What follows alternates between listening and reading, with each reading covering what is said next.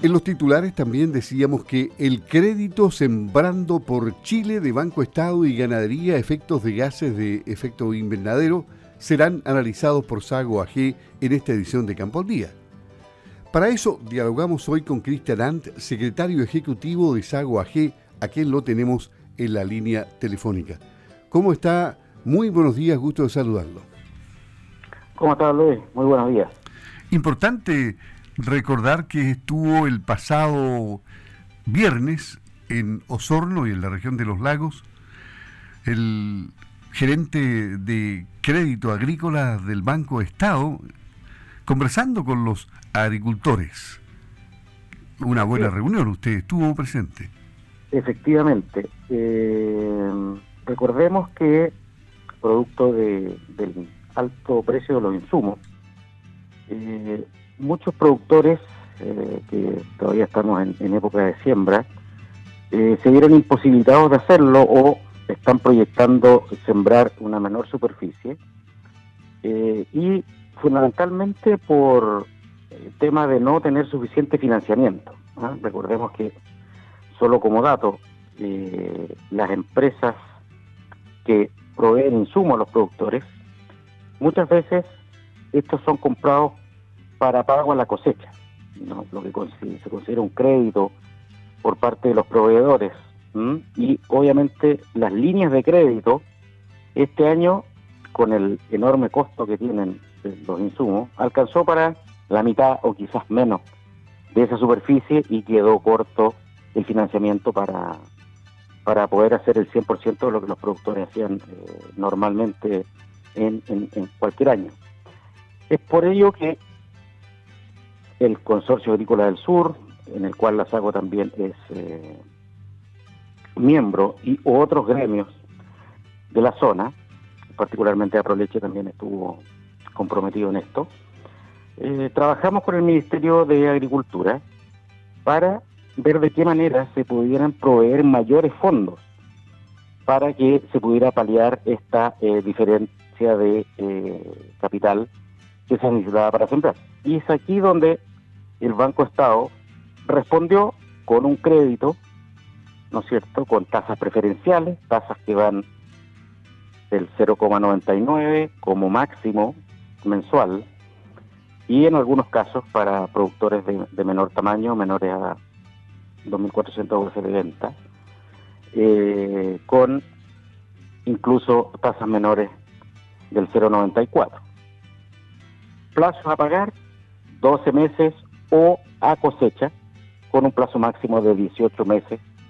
Eh, hubiéramos querido un crédito y quizás hubiera sido un poco más largo para poder paliar a lo mejor una inquietud de los productores que es perfecto. Si yo voy a sembrar con insumos caros y me consigo el dinero, si se mantienen los precios, ¿no es cierto? Bueno, voy a tener un margen. Pero ¿qué pasa si nos, retrotraemos al año 2007, 2008, cuando pasó algo muy similar, tuvimos una escalada de precios, tanto de los commodities como, como el trigo y muchos productos agrícolas, pero a su vez también el fertilizante, bueno, lo que pasó en esa época es que los productores sembraron con costos altos y después el precio de los productos se derrumbó y efectivamente eh, no hubo margen eh, para, para esa operación.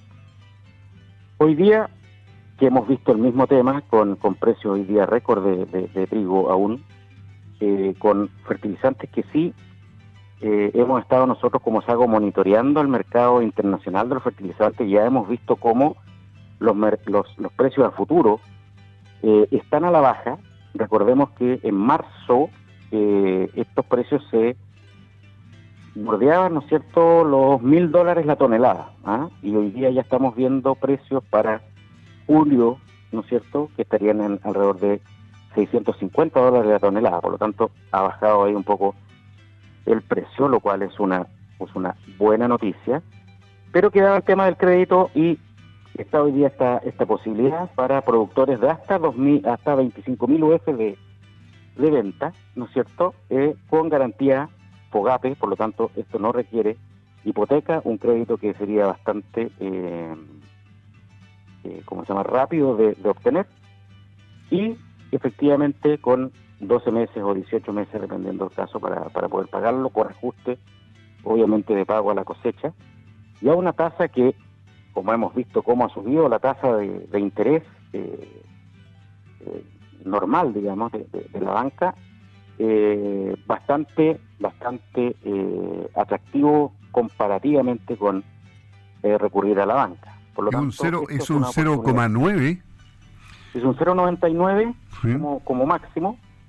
Caso a caso, nos dijo la gente del banco, se puede incluso eh, obtener una tasa un poco inferior a eso, que si bien es cierto no es una tasa como la que estábamos acostumbrados tiempo atrás, que el, el costo del crédito en Chile era bastante más, más barato, digamos, que estas tasas, pero considerando la inestabilidad política, ¿no es cierto?, y los vaivenes que está sufriendo no solamente la economía chilena, sino que la economía mundial, es un, un costo crédito bastante eh, aterrizado comparativamente con tener que salir a la banca. Por lo tanto, esto es una oportunidad, los productores tendrán que sacar sus cálculos si es que les conviene o no, pero al menos tenemos una alternativa para que, como dice el eslogan del crédito, sembrando por Chile, esa superficie que probablemente no iba a ser sembrada por falta de crédito, hoy día tiene una posibilidad cierta de, poder hacerse. Y en el tema efectos de gases eh, invernadero, em, uno ve en la televisión cómo la información y en pocos segundos eh, se mira desde la otra perspectiva, desde solo la contaminación que producen los animales. Lo veía antes del fin de semana en Canal 13 en un pequeño comentario donde se hacían algunas comparaciones. ¿Cómo lucha el sector con, esta información? Bueno, con la verdad. ¿Cómo es esto? Eh, incluso también ha salido en bastantes canales de televisión este tema, que está bastante, obviamente, en boga y en, el diario Austral hace pocos días atrás también salió una alusión a este tema. Y tiene que ver con mirar a la ganadería, eh, y, esto es un sesgo que tiene la metodología de cómo mide efectivamente eh, la emisión de gases de efecto invernadero. Primero hay que decirle a los auditores que todos los bovinos ¿no es cierto?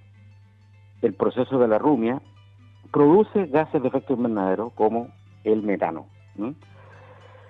Y este metano, la diferencia que tiene es muchísimo más, eh, tiene un efecto muchísimo mayor, digamos, eh, que el CO2 para capturar el calor del ambiente y aumentar la temperatura, por lo tanto el efecto eh, como gas invernadero es mayor que el CO2 pero tiene una vida en el ambiente menor que el CO2.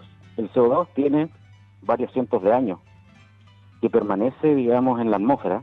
En cambio, el metano tiene una vida de solo 10 años. Por lo tanto, cualquier efecto o cualquier mejora, ¿no es cierto?, en eh, la producción animal tiene efectos en más corto plazo, efectos de mejora. Y estos efectos de mejora tienen que ver con cambios en la alimentación. Se ha estado estudiando mucho el tema de cómo se puede alimentar con ciertos subproductos, por ejemplo, algunas algas ¿ah? Que se puedan suministrar a los animales. Y eso incluso se ha demostrado que puede bajar hasta en un 80% la emisión de gases de efecto invernadero. Por lo tanto, del punto de vista de la producción, hoy día la ciencia está trabajando para que los bovinos puedan producir algo que hacen naturalmente, menos metano. Y por otro lado, debemos recordar que la comparación que se hace eh, de eh, los bovinos con otros sistemas es un poquito mañosa. ¿Por qué? Porque si bien es cierto todo bovino emite gases de efecto invernadero, no es lo mismo el entorno en que está rodeado. Y es ahí donde la producción nacional, y por eso hacer un llamado a toda la población, a todos los que nos escuchan, a preferir nuestra carne porque tiene la siguiente ventaja que paso a detallar. La mayor parte de la producción nacional se realiza en entornos que tienen una gran cantidad de bosque aledaño. Los productores ganaderos de esta zona, fundamentalmente, al menos tienen en promedio un 20, un 30% de la superficie de sus predios con algún tipo de bosque. Por lo tanto, el gas de efecto invernadero, este metano, que emite ¿no es cierto?, eh, eh, este bovino es capturado por el entorno, es capturado por la pradera y al final termina en el suelo. Por lo tanto, y eso es algo que estudió INEA, nuestra producción incluso es carbono capturadora, ¿eh? ni siquiera netea, ni siquiera es, por decirlo como, como se dice coloquialmente, lo comido por lo servido, sino que nuestra ganadería ayuda al medio ambiente.